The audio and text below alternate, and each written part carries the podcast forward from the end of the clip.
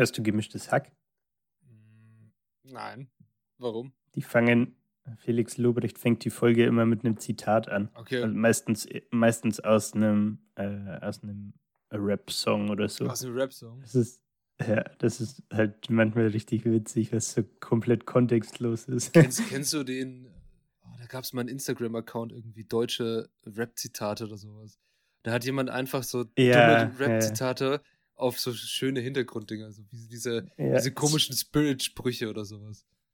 Da Ja. muss ich jetzt an eins denken, irgendwie, ich habe Schmetterlinge im Bauch, ich muss furzen. Ich glaube, das war tatsächlich aus einem Jesus-Song. Grüße gehen raus, aber ich weiß es nicht. Sehr gut. Okay, willst du mit einem Zitat starten? Äh, nö, ist mir nur gerade eingefallen. Okay.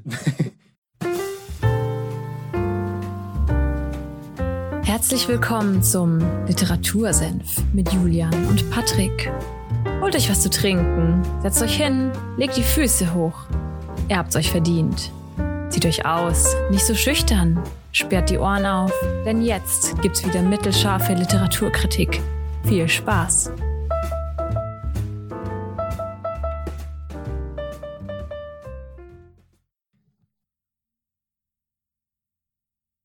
Literatursenf, Folge 101 am 24. April. Ja, da sind wir wieder. Hallo Patrick. Ja, einen wunderschönen Sonntag, einen wunderschönen guten Tag auch von mir. Schön, dass ihr wieder da eingeschaltet habt. Schön, dass du auch wieder da bist, Julian. Du hast uns heute ein.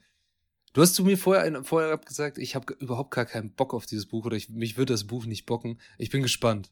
Also ich habe es vor mir liegen, das Cover, und er, er lächelt mich schon so verschmitzt an. Ich bin, ich bin sehr gespannt, um was es heute geht. Um was geht's heute. Julian? Ähm, ja, ich habe es ja letzte Woche angekündigt, äh, dass ich noch nicht ganz sicher war, was, äh, was ich vorstelle die Woche. Und das ist jetzt tatsächlich mein Backup-Buch geworden, weil meine Le Leseroutine ist non-existent gerade. Äh, deswegen habe ich den Wim Hof leider noch nicht durch. Ähm, den werde ich aber auf jeden Fall, hoffe ich, dann in der nächsten, also Folge 103 dann vorstellen. Ähm, weil ich das Buch sehr, sehr nice finde. Aber ich bin halt noch mittendrin. Dusche auf jeden Fall aber schon kalt. Das ist schon mal ein kleiner Side-Effekt vom Buch. aber ja, ist heute nicht Thema. Äh, wir sprechen über den Young Money Guide von Henning Jauernick. Ähm, richtig mit Geld umgehen und mehr vom Leben haben. Und ja, ich nehme mal an, dass du keine Ahnung hast, wer der Autor ist. Ich habe keine Ahnung, wer Henning Jauernick ist und Young Money Guide hört sich für mich an wie das 101 von Finanzfluss, diesem YouTube-Kanal. Den, ihr Mhm. dieses, Vi- dieses Video, genau, diesen Podcast angeklickt habt und mit diesem Titel Young Money Guide, kennt ihr den bestimmt auch, weil dann interessiert euch diese Thematik. Und das, der hat doch auch ein Buch geschrieben, oder nicht? Also ich, ich weiß gar nicht. Ja, Also ich, ich- das, äh, das einzige Buch, das du über Finanzen gelesen haben solltest. also kennen äh, Ahnung. wahrscheinlich irgendwie sowas so, lies das Buch, dann bist du schlau. Ja. Okay, Young Money Guide. Und ähm, also ich finde den Namen irgendwie ein bisschen komisch, aber richtig mit Geld umgehen und mehr vom Leben haben, hört sich nach so einem. Es hört sich nach einem Ratgeber einfach an. Es ist wahrscheinlich ein Ratgeber. Wer ist Henning Julian? Wer ist das? Man, man sollte auch ganz klar sagen, finde ich, dass es, das habe ich dir im Vorab ja auch schon gerade gesagt, Ja. das ist definitiv einfach ein Mittel zum Zweck, dieses Buch. Mhm. Das ist jetzt kein Leseerlebnis und nichts, sondern es ist einfach wirklich ein Sachbuch, das verschiedene Thematiken, Themen, auf die wir gleich auch noch zu sprechen kommen, ähm, meines Erachtens nach gut bündelt, gut aufbereitet und für äh, aus meiner Sicht Schulabgänger, Berufseinsteiger, wie auch immer, ähm, sehr gut aufbereitet, um mal einen Einstieg ins Thema Finanzen zu bekommen und dann einen äh, Überblick äh, quasi sich verschaffen zu können. Bei mir war es tatsächlich so, ich war, ich weiß gar nicht mehr wo, ich glaube in Erfurt oder so, in einem Buchladen. Und es war eins der Bücher, was einfach so ein Spontankauf war, äh, weil ich da damals, ich weiß gar nicht, es war vor zwei Jahren oder so, ähm, mich eben angefangen habe, zum Beispiel für das Thema ETFs zu interessieren und so weiter und äh, allgemein noch nicht so lange im Berufsleben war und relativ frisch als Berufseinsteiger und dann kommen so Themen halt hoch wie erste eigene Wohnung, Versicherungen, Äh, Lohn, Lohnabrechnung, äh, na, du weißt doch, was ich raus. Ich weiß auch, was du hinaus willst, auch Mietverträge und ähnliches. Was, Äh. Wie funktioniert das alles? Was brauche ich überhaupt? Brauche ich eine Risikolebensversicherung jetzt sofort? Brauche ich eine Berufsunfähigkeitsversicherung oder sowas? Und wenn du dir sowas wirklich die ganze Zeit rausklamüsern musst, was bringt mir diese Versicherung, wirst du sehr schnell zu irgendwelchen Versicherungsgesellschaften geleitet, die dir das Ding gleich verkaufen wollen. Hm. Und ich glaube, so, also wie ich das Buch bis jetzt einschätze, ist das eher so eine nüchtern betrachtete Bestandsanalyse. Was gibt es? Was bringt es dir? Und brauchst du das wirklich? Und eher so eine Art, ja, ein Ratgeber einfach. Und ich muss ganz ehrlich sagen, du hattest gerade so, einen- so einen guten Punkt, der mir kommt, nach der Schule oder sowas, also halt auch für junge Leute. Und ich, Hm. ich erinnere mich, dass diese Debatte gab es schon mal in irgendeiner komischen Talkshow. Vielleicht äh, war es bei, bei Kerner oder Anne Will irgendwo, kam eine Schülerin und meinte, äh, mit verschiedenen Politikern, die da waren, und es ging um Bildungsreformen und ähnliches, und die hat gesagt, ja, ist äh, schön und gut, ich kann in zwei Sprachen irgendein Gedicht oder ein Drama analysieren, aber ich habe keine Ahnung von Versicherung. ja. Und das ist immer noch, so. also ich finde, das ist immer noch so, dass die, und die Schule sieht da auch irgendwie gar keinen Auftrag, dich auf das Privatleben als erwachsener Mensch vorzubereiten, was ich sehr, sehr schade finde. Und da ist man irgendwie immer in dieser Situation, dass man ja Eigeninitiative zeigen muss und sich damit beschäftigen muss und mit Versicherungen und mit Finanzen zu beschäftigen. Für manche ist es ein tolles Thema, für die anderen ist es lästig. Vor allem Versicherungen finde ich ein lästiges Thema. Hm. Aber ich finde es gut, dass es solche Bücher gibt. Und wenn das gut geschrieben ist, das wirst du uns jetzt gleich sagen und ob das äh, sinnvoll ist, dieses Buch zu lesen, dann ist das eine tolle Arbeit, weil, also ganz ehrlich, der, ich weiß nicht, wie er heißt, der Kerl von Finanzfluss macht eine tolle Arbeit, die Sachen zu erklären. Thomas von Finanzfluss. Der Thomas von Finanzfluss macht eine tolle Arbeit, Sachen zu erklären und einfach auch Wissen zu vermitteln. Also da gibt es verschiedenste Kanäle auf YouTube, sei es für Geschichte zum Beispiel, Mr. Wissen to Go, toller Kerl, kann ich nur empfehlen. Und halt Thomas von Finanzfluss. Darum, ich finde es gut, solche Bücher zu lesen, bevor wir jetzt auch einsteigen in das Thema, was macht er in den Kapiteln. Aber ja, das ist eigentlich nur so mein, mein Statement bis jetzt. Ja. Wie fing das Ganze an oder wo, wo kommt der Mann überhaupt her? Das haben wir noch gar genau, nicht ich, geklärt. ich, ich gehe mal auf deine Frage zurück. Wer ist Henning Jauernick und wieso schreibt er so ein Buch? Ähm, ist Jahrgang 91 Mhm. und ähm, im Kurzdurchlauf, so wie man es fast ja, erwartet, würde ich mal jetzt einfach behaupten, er ist seit seiner Kindheit von der Börse fasziniert, hat die erste Aktie dann äh, direkt nach dem Abi gekauft, äh, dann später auch Fonds und ähm, hat sich bei ihm im Privatumfeld so ergeben, dass er quasi bei Finanzfragen von Freunden und Familie immer der Go-To-Guy ist. Also ähm, wenn jemand eine Frage hat, wird immer er äh, rangezogen, um die zu beantworten oder einen Rat irgendwie abzugeben. Ähm, er selber hatte Stationen bei der FAZ und beim Handelsblatt und 2016 ist er als Redakteur ins Wirtschaftsressort von Spiegel Online gekommen. Und da wiederum kommen wir jetzt auch auf den Namen vom Buch zurück. Äh, hat er nämlich bei Spiegel Online ähm, den Blog Young Money betrieben. Ich weiß nicht, ob er ihn immer noch betreibt, ähm, aber mit diesem Blog hat er auf jeden Fall ein Millionenpublikum erreicht, also sehr viele Leute. Und ich denke mal, dass es sich dann halt so ergeben hat, dass er auch das Buch äh, verfasst hat, ähm, basierend auf seinen Blog-Einträgen, um das Ganze halt irgendwie auch nochmal als physisches Produkt verschriftlicht zu haben. Ne? Mhm. Okay, ja, also er scheint ein Journalist zu sein und jemand, der sich sehr für den Geldmarkt interessiert, unter anderem die Börse. Also ne, natürlich ein guter, guter Background, um sowas zu schreiben. Und wenn er diesen Blog lange Zeit gemacht hat, dann ist natürlich der nächste Schritt, das alles, was man da schon verfasst hat, in ein Buch einfach reinzukippen, um mal zu gucken, was passiert. Aber wie ist das, wie ist das Ganze Ja. jetzt aufgebaut? Also er hat wahrscheinlich die verschiedensten Stationen des Geldes, weil es geht ja um Geld, was ich damit anstelle und wie ich es verwenden kann in meinem Leben. Und ich, ich schätze einfach mal, es geht wirklich so grundlegend los. Geld in meinem Alltag. Ja, ist tatsächlich äh, das erste Kapitel. Ähm, Mhm. Ich vielleicht mal im, im Schnelldurchlauf, um erstmal so eine Gesamtübersicht zu geben. du sagst schon, äh, was ist mit Geld im Alltag? Es geht um Themen wie äh, Konten und Kredite, was ist mit äh, Geld anlegen und investieren, ähm, Renten, Versicherungen, Bauen und Wohnen, Geld und Liebe, auch interessantes Thema, äh, Steuern und dann das letzte Kapitel ist noch so ein Ausblick, der Traum von finanzieller Unabhängigkeit. So, ne? ähm, genau, du sagst es schon, äh, es startet im Endeffekt mit Geld im Alltag. Äh, ich werde jetzt bei den Kapiteln, ich habe mir so, ich glaube, drei, vier rausgesucht, ähm, auf die wir ein bisschen eingehen können, aber ich werde jetzt da kein Deep Dive machen. Ähm, Wäre, denke ich, irgendwie eine Themaverfehlung, sondern ich will, möchte gern versuchen, ein bisschen näher zu bringen, mit was sich das Buch beschäftigt. Wenn es euch dann interessiert, greift zu, lest es gern. Ähm, aber ja, ich würde mal mit Alltagsgewohnheiten äh, starten. Und zwar mit dem Thema, was Alltagsgewohnheiten kosten und warum sich Sparen lohnt. Und da greift er, ich glaube, von einem amerikanischen Finanzguru, ich habe den Namen jetzt leider nicht parat, ähm, aber er greift die 752-Regel äh, auf.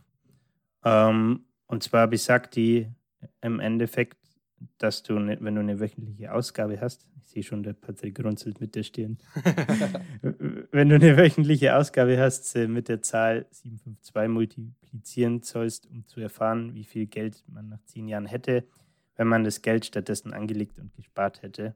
Er bringt dann so ein Beispiel am Kaffeetrinker, der halt also sich in der Woche zu Starbucks geht und so 17,50 Euro pro Woche für Kaffee ausgibt, to go. Ähm, mal die 752 sind 13.000 Euro und ein paar zerquetschte. Ähm, und zieht diese Regel ran, um halt und versucht damit so ein bisschen äh, zu verdeutlichen, ähm, was so kleine Ausgaben im Alltag äh, für einen Effekt haben. Ähm, und nimmt das Ganze als Überleitung, wieso jeder Haushaltsbuch führen sollte. Mhm. Ob diese Regel jetzt so sauber ist, sei mal dahingestellt. Äh, Fand es nur interessant. Hat, er nimmt das natürlich irgendwie als Ankerpunkt, um zu sagen, hey, schau mal, mit ein bisschen Kaffee trinken kannst du auf zehn Jahre so viel Geld ausgeben. Natürlich stellt sich dann die Frage, wie würde man das stattdessen anlegen, wenn man das äh, die 17 oder 18 Euro die Woche sparen würde und so weiter. Ne? Also es sind sehr viele Fragezeichen bei dieser doch sehr vereinfachten Rechnung. Aber ich fand es, wie gesagt, ganz interessant, ähm, quasi so eine Art Einstieg darüber zu haben und die Hinleitung zu einem äh, Haushaltsbuch und zu verdeutlichen, wieso sowas Sinn machen kann. Ja, auf jeden Fall. Es hat auch so einen, so einen Augenöffner-Effekt, finde ich, nach dem Dings, okay, vor allem, mir fällt da immer das Rauchen ein. Was viele mhm. als Angewohnheit und ja, es ist eine Angewohnheit, die man dann hat, man, weil Zigaretten theoretisch, sie bringen dir ja eigentlich nichts, sondern du verrauchst einfach Geld. Vermeintlichen Stressabbau. Vermeintlicher Stressabbau, beziehungsweise, ja, es, irgendwann ist es dann halt die Sucht. Aber im Moment, wenn du überlegst, okay, ich rauche eine Schachtel pro Woche, es kostet im Moment eine Schachtel, keine Ahnung, sieben, sieben bis acht Euro sowas. Und wenn du das dann mit auch durchrechnen würdest, würdest du wissen, wie viel ich in zehn Jahren verraucht habe, einfach nur, und dafür ja keinen Mehrwert generiert habe. Und ich finde, so, wenn man sich das mal ins Auge fasst, was das langzeitlich für Folgen hat, seine Gewohnheiten mit der Ausgabe. Es kann auch sowas Stumpfes sein wie, keine Ahnung, Netflix-Abo. Ja. Nutzt man das? Oder, oder du bist ich und holst dir ein Headspace-Abo, machst es dann zwei Wochen und hast es seitdem nicht mehr benutzt. Ja, genau, das kann man natürlich auch machen. Oder wie, wie ich, ich habe mir mal Disney Plus geholt für einen Probemonat. Ich glaube, das, das, da haben wir uns alle schon mal erwischt halt. Also auch jeder, der hier zuhört, ja, man macht einen Probemonat, dann vergisst man den Scheiß abzukündigen. Denkt sich, Gott, ey, jetzt muss ich die, jetzt habe ich, jetzt habe ich acht Euro gezahlt und dann will ich es auch nutzen. Und dann schaut man irgendwas an und denkt sich, oh, jetzt ist der Monat schon wieder fast vorbei. Soll ich noch einen weiterlaufen lassen oder nicht? Ja. Und, ah ja, ist ja nur ein kleiner Betrag. Und so diese, wirklich diese Angewohnheiten, Kaffee ist ein, ein echt gutes Beispiel. Du holst dir einen Kaffee unterwegs oder du holst dir da was unterwegs oder du holst deine Brotzeit unterwegs da gibt's auch so diese Spartipps, halt natürlich alles selber kochen, vorkochen, einpacken und wie auch immer. Aber ja, zum Haushaltsbuch hinzuleiten finde ich gut, weil es macht Sinn, seine Ausgaben und seine wirklichen, nicht nur seine täglichen Ausgaben, aber seine fixen Kosten mal zu tracken. Also halt zu gucken, wie viel mhm. Miete zahle ich, was geht für Versicherungen drauf, was gebe ich für mein Fitnessstudio oder sonst was für meine Hobbys aus und dann zu schauen, okay, wie viel Geld habe ich denn noch zur Verfügung, mit dem ich jetzt eigentlich machen könnte, was ich will? Äh, keine Ahnung, ich könnte mir eine Pinata kaufen und auf die, auf die draufhauen. das war ein dummes Beispiel. Ja, ich würde halt, oder man macht es einfach klassisch und sagt Urlaub, äh, genau. Investition und so. Genau, weiter. und das, das, da wollte ich drauf hinaus. Die Pinata war nur der, der, der, der, der Schmankerl. der Eisbrecher. Der Eisbrecher, genau. Und oh Mann, weil du jetzt Eisbrecher gesagt hast, wollte ich dich gerade fragen, wie viel ein Eisbär wiegt. Das, ja, äh, okay. Genug, um das Eis zu brechen. Genau. ja, der war sehr schlecht. Nee, aber dann, dann weiß man, was man investi investieren könnte. Da kommen wir wieder zurück zu diesem Rich Dad, Poor Dad. Man kann auch vorher einfach festlegen, wie viel ich investieren möchte. Und, und danach guckt man, was mache ich mit meinem Alltagsgeld, wie bezahle ich meine, weiß ich nicht, meine, meine Lebensmittel oder ähnliches. Aber ja, cooles ja. Thema. Also diese 752-Regel. Mich jetzt so stutzig gemacht, wenn er 10 Jahre sagt. 10 mal 52, wenn man davon ausgeht, dass wir Schaltjahre mal vernachlässigen, sind doch 520 Wochen. Wieso 752? Entweder bin ich dumm oder ich. Ähm, Vielleicht hat das was mit der Investition und der Rendite oder so zu tun. Hat er, hat er einen Zinssatz mit reingepreist vielleicht? Ja, das kann sein. Ja. Okay, cool. Also interessant. Das Buch, wenn es so anfängt, würde ich es, glaube ich, auch lesen. Definitiv. Mir interessieren ja. dann. Aber wie, wie geht's weiter? Was machen wir dann? Mm, möchte nicht darauf eingehen jetzt im Detail, aber beim Alltag bringt er halt noch ein Beispiel von einer Lohnabrechnung. Okay. Was ich auch sehr interessant fand, wenn man das einfach mal. Das ist im Endeffekt wie ein Scan von einer Lohnabrechnung von Max Mustermann so ungefähr, ne? Mhm. Und dann hast du halt erklärt, was heißen denn die einzelnen Teile auf dieser Lohnabrechnung eigentlich? Wo kommt es her? Was bedeutet es? Was passiert damit oder so? Äh, fand ich auch sehr interessant und hilft wahrscheinlich auch dem einen oder anderen. Ähm, aber ja, so viel schon zum ersten Kapitel, Geld im Alltag. Äh, ein anderes Kapitel, das man relativ kurz halten kann, ähm, weil es aus meiner Sicht oder wahrscheinlich auch aus deiner Sicht relativ unspektakulär ist. Für Hörer oder Hörerinnen ist es vielleicht anders, aber es geht um Konto und Kredit. Und zwar äh, zeichnet er da mal kurz auf, ähm, was für eine Kontostruktur denn sinnvoll ist. Und im Endeffekt setzt die sich aus drei Parteien zusammen, mehr oder weniger. Und zwar aus dem Girokonto oder dem Gehaltskonto, das man im Alltag halt nutzt, ne? ähm, dann einem Tagesgeldkonto ähm, wo man quasi, er nennt es den Notgroschen, ähm, kennt der ein oder andere sicher auch aus den Finanzfluss- oder Finanztipp-Videos. Äh, den Notgroschen am Tagesgeldkonto, wo man ungefähr drei Netto-Monatsgehälter jederzeit verfügbar haben sollte, so ungefähr als Richtwert. Ähm, genau, heißt, wir haben ein Girokonto, Tagesgeldkonto und dann als dritten Punkt halt noch ein Depot, wo ich dann zum Beispiel ähm, ETF-Sparpläne drauf lassen, äh, laufen lassen könnte ähm, was dann im Endeffekt auch schon die Überleitung zu Kapitel 3, dem Investieren ist. Oh, jetzt investieren wir. Ei. Jetzt, sind, jetzt, jetzt, sind wir, jetzt sind wir krasse jetzt. Anlageberater. Nein, das ist keine äh. Anlageberatung. Disclaimer einfügen hier. ja, immer mal so eine Sirene oder so noch mit rein. ja, genau. Ja, Geld anlegen und investieren, habe ich hier gelesen. Und da geht er dann auf verschiedene Finanzprodukte ein, nehme ich an. Was ich kaufen könnte. Ähm, ich weiß es ehrlich gesagt gar nicht mehr genau, ob er auf mehrere eingeht. Ähm, ich habe mich sehr auf das Thema ETFs halt versteift. Es kann auch sein, dass er wirklich nur ausschließlich darauf eingeht ähm, und halt vorher kurz so einen allgemeinen Abriss gibt zu, äh, zum Aktienmarkt und was weiß ich, Einzelaktien und so.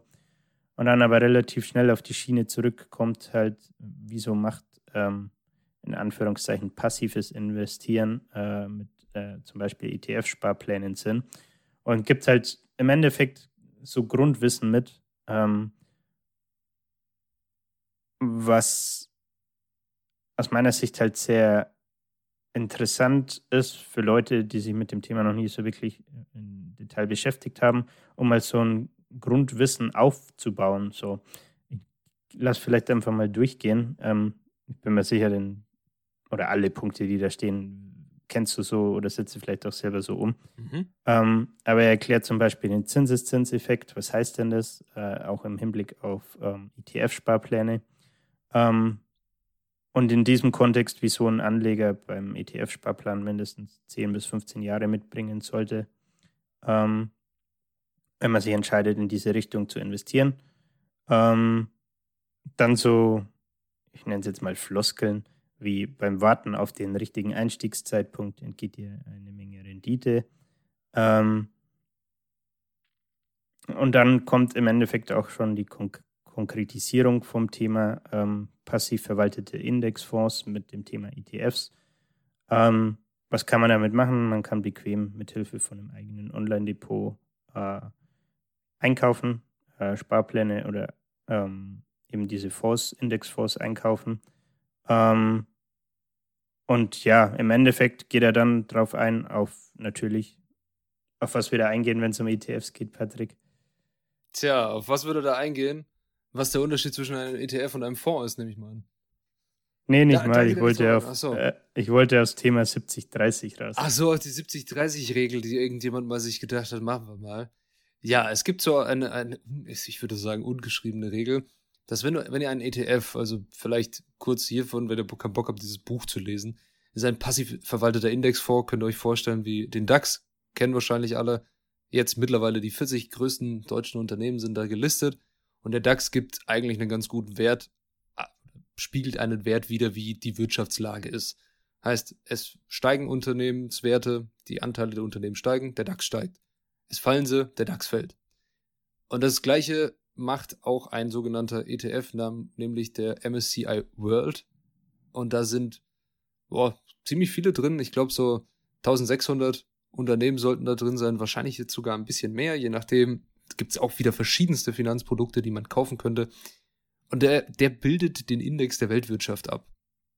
Und naja, was diese 70-30-Regel ist, wo ich eigentlich hin wollte. Es gibt den MSCI World, da sind 1600 Unternehmen drin. Und dann gibt es noch den Emerging Markets, der ist so mit der zweitbeliebteste. Das sind vor allem Volkswirtschaften auf der Welt, in denen das gesamte Bruttoinlandsprodukt, also wenn ihr euch anschaut, die gesamte Volkswirtschaft ist noch kein Industriestaat, aber es ist einer der wachsenden Märkte, also ein Emerging Market. Und da sind Unternehmen drin, die vor allem auch auf der, auf der großen Bühne der Weltwirtschaft sehr groß vertreten sind und man sagt, okay, der performt vielleicht etwas besser, weil die großes Wachstumspotenzial haben. Dann könnte man sich überlegen, okay, ich mache 70 Prozent in meinen MSCI World, meine ganze Wirtschaft wächst eher stetig und die Emerging Markets mache ich 30 Prozent meiner Investitionen rein, weil ich gehe davon aus, dass der mehr performt. So, habe ich ungefähr richtig erklärt? Ja. Keine Ahnung. Ja, würde ich so unterstreichen. was, was vielleicht noch ganz interessant ist, wieso macht es denn Sinn, zum Beispiel die 70 Prozent in den MSCI World und die 30 Prozent äh, in den ähm, Emerging Markets äh, ETF zu, zu investieren? Was ist denn der Vorteil daran? Der Vorteil, was der Vorteil daran ist, ein breit gestreuter ETF oder ein breit gestreuter Index schwankt eher nicht so stark wie ein spezifisch gestreuter Index. Also wenn du, hm. das ist eigentlich der Unterschied. Ja, oder um vielleicht auf dieses DAX-Beispiel zurückzukommen. Ähm, du hast ja gemeint, ich glaube, 40 Unternehmen im, im, DAX abgebildet. Ne? Sollten mittlerweile. Ähm, ja. ich weiß es ehrlich gesagt gerade auch nicht genau. Und im MSCI World hat man dagegen halt, ähm, wie du gesagt hast, ungefähr diese 1600 Unternehmen. Und es kommt noch dazu, dass die aus 23 Ländern sind. Hm. Ähm, beim DAX hast du halt eben Deutschland. Deutschland ne? ja. Da hast du nur Deutschland. Dadurch ist das Ganze halt äh, sehr breit diversifiziert. Ähm, ist einerseits der Vorteil dann natürlich, andererseits ist es jetzt auch kein Fonds, mit dem man halt unglaublich reich wird, eben weil er so breit äh, diversifiziert ist. Ja, beim Fonds hast du halt den, also den einzig großen Unterschied beim ETF, der ist passiv, da macht niemand was, sondern der Index regelt sich selbst und beim Fonds, der ist aktiv verwaltet, da hockt jemand da und versucht den Index out zu performen. Also du als Fondsmanager bekommst du Geld von mir der, oder euch. Ihr seid jetzt die Investoren. Der Julian ist der Investor. Er gibt mir 1000 Euro und sagt zu mir, mach daraus 10.000. Und ich als Fondsmanager habe jetzt die Aufgabe, möglichst so geschickt Unternehmensanteile oder Finanzprodukte zu kaufen, dass ich dem Julian eine gute Rendite liefere. Und das ist der, der Krux daran. Weil es kann natürlich auch nach hinten losgehen. Grüße gehen raus an Gerd Müller und sein Ghetto. Falls ihr den guten Mann kennt, dann äh, ja, netter, netter Kerl, predigt seit Jahren, die Welt geht unter, aber sein Fonds äh, performt sehr schlecht. okay. Ja. Okay, also Genau. ein interessantes Thema. Das ist, glaube ich, nicht verkehrt, sich da mal einzulesen. Und wenn du, wenn du, wenn du sagst, du hast davon viel verstanden und es auch leicht verständlich aufgebaut, ich glaube, dann ist das auch für jeden halt mal so ein Einsteigerbuch, definitiv. Ja, um vielleicht noch ein paar Buzzwords, daran kann man, finde ich, ganz gut festmachen, ob man so ein Grundverständnis zum Thema ETFs hat oder nicht. Ja. Ähm, es geht um sowas wie Total Expense Ratio, Ratio ähm, Orderkosten, ähm, tesorierend versus ausschüttend. Ähm, dann geht er auch aufs Thema Online-Depot ein bei einer Direktbank. Wo kann man das überhaupt machen? Mhm. was ist es? Es ist eine Art Konto, in dem quasi deine Wertpapiere aufgeführt sind. Ne? Erklärt das nochmal. Äh, was ist die ISIN oder WKN-Nummer? Ähm, was bedeutet das für ein ETF? Ähm, was ist eigentlich mit Erträgen aus diesen ETF-Sparplänen zum Beispiel? Wie werden die versteuert? Ähm, und dann auch noch das Thema Freistellungsauftrag natürlich auch nicht zu vernachlässigen. Ähm, genau. Wenn wenn er jetzt bei einem dieser Punkte merkt, so, oh hoppla, weiß ich nicht, äh, dann macht es vielleicht Sinn, das Buch zu lesen. Wenn er jetzt sagt, wie der Patrick, bei dir bin ich mir sicher, dass du dieses jetzt aus dem Stegreif alles beantworten könntest, würde ich jetzt einfach mal behaupten. Bitte, bitte bringen Sie Dann- mich nicht in eine Prüfungssituation. nee, nee, alles gut. Ähm, dann ist halt die Frage, ob, ob das Buch dir einen Mehrwert bringt. Ne? Mhm. Finde ich, muss man ganz klar sagen. Ja, Aber ja, ich, ich denke, es ist nie verkehrt, sich mit Finanzprodukten auseinanderzusetzen und wie unser Weltwirtschaftssystem funktioniert, beziehungsweise wie auch ja, die Börse funktioniert und ETFs, weil Privatvorsorge ist wichtig in Zeiten, in denen Rentenreformen stagnieren und in denen die Bevölkerung schrumpft. Also wir werden immer älter und kriegen weniger Nachkommen, das schon seit Jahren. Da ist das Rentensystem ist sowieso in Deutschland eine Frage der Zeit, bis es extrem nach hinten losgeht. Darum Privatvorsorge ist wichtig. Macht euch darüber schlau. Lest so ein Buch, schaut euch Videos dazu an. Macht einfach Eigeninitiative. Andere Sachen kann man dazu Ja. nicht sagen, finde ich. Ja. Okay, also jetzt haben wir investiert. Was machen wir jetzt? Äh, ich wir reich. würde. yeah. To the moon und alles.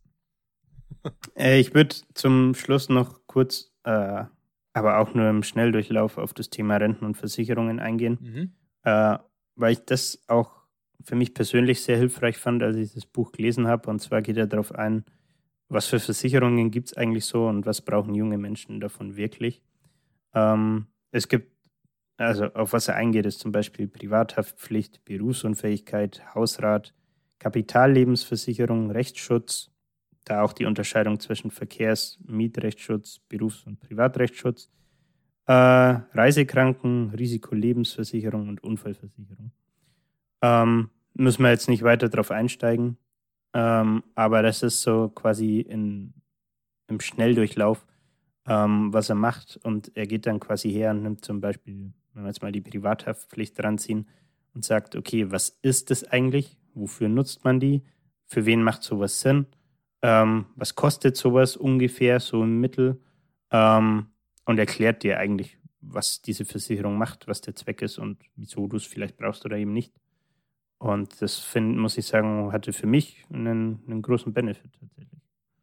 Glaube ich, weil da, also ganz ehrlich, mit dem Versicherungskram äh, bin ich auch. also, da bin ich echt der Ja. falsche Ansprechpartner für. Ich habe eine, eine Auslandskrankenversicherung. Grüße gehen raus an äh, einen, Dieter. einen, einen gewissen Herren. Der Julian hat ihn jetzt geoutet. Das äh, sollte man sich auf jeden Fall zulegen. Ja, auch so Sachen wie Rechtsschutz oder so habe ich, hab ich auch mal abgeschlossen. Eine Privathaftpflicht auch. Berufsunfähigkeit auch sehr wichtig, kann, kann man nur empfehlen, je nachdem, in welchem Beruf ihr arbeitet. Also da gibt es dann auch so Tabellen und Wahrscheinlichkeiten, wie man da noch arbeiten kann. Da sollte man, also da finde ich so bei so Versicherungen, sollte man sich vielleicht auf jeden Fall mal von jemandem beraten lassen. Ich finde, das macht auch, also wirklich unvoreingenommen, zu jemandem hinzugehen oder einen Beratungstermin bei, äh, bei der Versicherung eures Vertrauens, keine Ahnung, Allianz, Hook oder sonst wem. Also das war jetzt die einzigen Namen, die mir eingefallen sind. Das sollte natürlich keine Werbung werden. Grüße gehen raus an einen anderen netten Mann, der da arbeitet. Aber ja, Versicherung lässt man sich beraten oder es gibt auch, glaube ich, gute unabhängige YouTuber und äh, andere Blogs, über, wo man da was lesen kann. Aber macht auf jeden Fall Sinn. Okay, jetzt, jetzt sind wir versichert, wir haben investiert, es kann eigentlich nichts mehr passieren, ne? Ja, So. perfekt. Ja, äh, Können wir, können wir die Folge eigentlich abrunden? also ich, ich merke schon, also das Buch ist, ich würde sagen, vielleicht die Anle Anleitung How to be erwachsen. So ein bisschen. ja, das trifft vielleicht ganz gut tatsächlich. Wa- wa- Was, Ich verdiene das erste Mal Geld, was mache ich jetzt? was, ähm, was hat die Schule eigentlich ihre, ihre ganzen Zeit versäumt? Haben wir, haben wir Sachen mitgegeben, eine Allgemeinbildung, aber ich habe keinen Plan, was eine Versicherung ist. Und wie ein Finanzsystem funktioniert, kriege ich nur an der Wirtschaftsschule mit. Also, Ja. ich muss sagen, ja, hört sich, hört sich sehr interessant an. Und ich glaube, für jeden, der mehr von dem Thema wissen will, ist es auch ein geeignetes Buch, oder Julian? Was sind deine abschließenden Worte zu diesem wunderbaren Werk? Ja, ich hatte mir noch so eine Bewertung rausgesucht, die müssen wir jetzt auch nicht vorlesen, Mhm. die ist ellenlang. Aber im Endeffekt war der Titel für jeden was, Ausrufezeichen. Let's go. Äh, und es war halt eine Vier-Sterne-Bewertung. Und hat mich insofern abgeholt, als dass ich mir dachte, es ist jetzt, keine Ahnung, du legst ja sehr viel Wert drauf, wenn wir hier über Bücher sprechen, dass man ein sehr gutes Leseerlebnis hat, Hm. dass es eine geile Story ist und so weiter. Ne? Ähm, da sind wir hier natürlich, insofern äh, ist das natürlich eine Themaverfehlung, weil es halt einfach, wie gesagt, ein Sachbuch ist, äh, was äh, anderweitig Mehrwert liefert. Ähm, aber ich finde für jeden was insofern sinnvoll, als dass man es halt natürlich noch auf die Zielgruppe ähm, anpassen muss. Ähm, wie gesagt, aus meiner Sicht vor allem äh, Schulabgänger, keine Ahnung, nach dem Abi, Realschulabschluss, wie auch immer, ähm, wenn man eine Ausbildung startet, äh, vielleicht wenn man ein Studium startet oder wenn man dann halt äh, ersten Beruf äh, startet und Berufseinsteiger ist. Mm, aus meiner Sicht sehr, sehr hilfreich und äh, gut, um mal einen Gesamtüberblick zu bekommen. Ähm, bekommt man einen tiefen Einblick zum Beispiel ins Thema ETF? Äh, nee, wahrscheinlich auch nicht. Ähm, dafür würde ich andere Bücher empfehlen. Aber ähm, wie gesagt, ich finde es trotzdem ein solides, grundsolides, gutes Buch ähm, und würde die, die vier Sterne auf jeden Fall auch unterstreichen äh, oder unterschreiben. Ähm, weil es ja, mir persönlich auf jeden Fall einen Benefit gebracht hat und ich denke auch andere da was rausziehen können. Das finde ich natürlich eine super geile Bewertung, die du hier am Ende nochmal abgeliefert hast. Kann, kann, man nur, kann man nur unterschreiben, ne? Ja, ich habe eigentlich dem Ganzen nichts äh, hinzuzufügen. Ich finde es sehr interessant, sich mit diesem Thema zu beschäftigen. Keine Ahnung, wir werden auch langsam alt und ähm, jeder sollte sich auf jeden Fall äh, einem gewissen früher oder später damit auseinandersetzen. Ey, ganz ehrlich, wenn ihr jetzt gerade in der Ausbildung seid oder euer erstes Gehalt äh, verdient oder ähnliches, ja, dann könnt ihr auch mal einen auf den Kopf hauen. Also das ist, es wird jetzt niemand jemanden verurteilen, weil er sagt, ah ja, ich kaufe mir jetzt mal was und das ist jetzt Geldverschwendung, die hättest du aber investieren können in einen ETF XY. Es gibt solche Mhm. Leute, die strikt nach diesem Thema leben, finanzielle Freiheit mit Mitte 30 und dann irgendwie 80 Prozent ihres Einkommens versuchen zu sparen und so anzulegen, dass sie dann von den Renditen und von den Dividenden leben können, die sie damit erzeugen. Wenn man das möchte, okay, also go for it. Ja, Aber ich finde, das hat dann irgendwie, wann ist das Leben nicht mehr lebenswert? Wie viel Geld brauche ich oder wie viel Kapital brauche ich, um ein lebenswertes Leben zu haben? Muss jeder für sich selbst entscheiden. Darum, ich finde so Bücher cool und ja, ich kann auch nur wieder Julian mich anschließen, jedem empfehlen. Holt euch das Buch, ob es das ist, ob es ein anderes Buch ist. Aber lest es mal, weil ich finde, YouTube-Videos ist auch schnell angeguckt. Ein Buch muss man sich wirklich damit beschäftigen, das Ding zu lesen. Ja, was ich halt hier auch cool finde, ist, man kann es wahrscheinlich auch gut als Nachschlagewerk nutzen, um mal schnell was nachzuschauen. Klar, also kann, ich mich nur auch schon, wie nochmal wiederholt, äh, anschließen. So, Das ist natürlich schön. soll ich dir einen Ausblick, soll ich euch einen Ausblick, äh, ihr könnt mir nicht antworten, der Julian kann mir in eurem Namen antworten, ob ich euch einen Ausblick für nächste Woche geben soll. ja, ich bitte Du darum. bittest darum. Wunderbar, wir machen, ich, ich sage einfach mal den Autor, Douglas Adams. Kennst du den? Mhm. Aber du, du kennst ihn, ne? weil du das Ja. Buch vorhin gesehen hast. Verdammte Scheiße. So, es geht um The Hitchhiker's Guide to the Galaxy. Ein, ein Brüller vom Herrn. Also wirklich ein mega geiles Buch. Und zwar um den ersten Teil natürlich. Es geht nicht um die ganze Trilogie in fünf Teilen. Haha, Wortwitz. Also, wenn ihr jetzt nicht gelacht habt, dann verstehe ich auch nicht.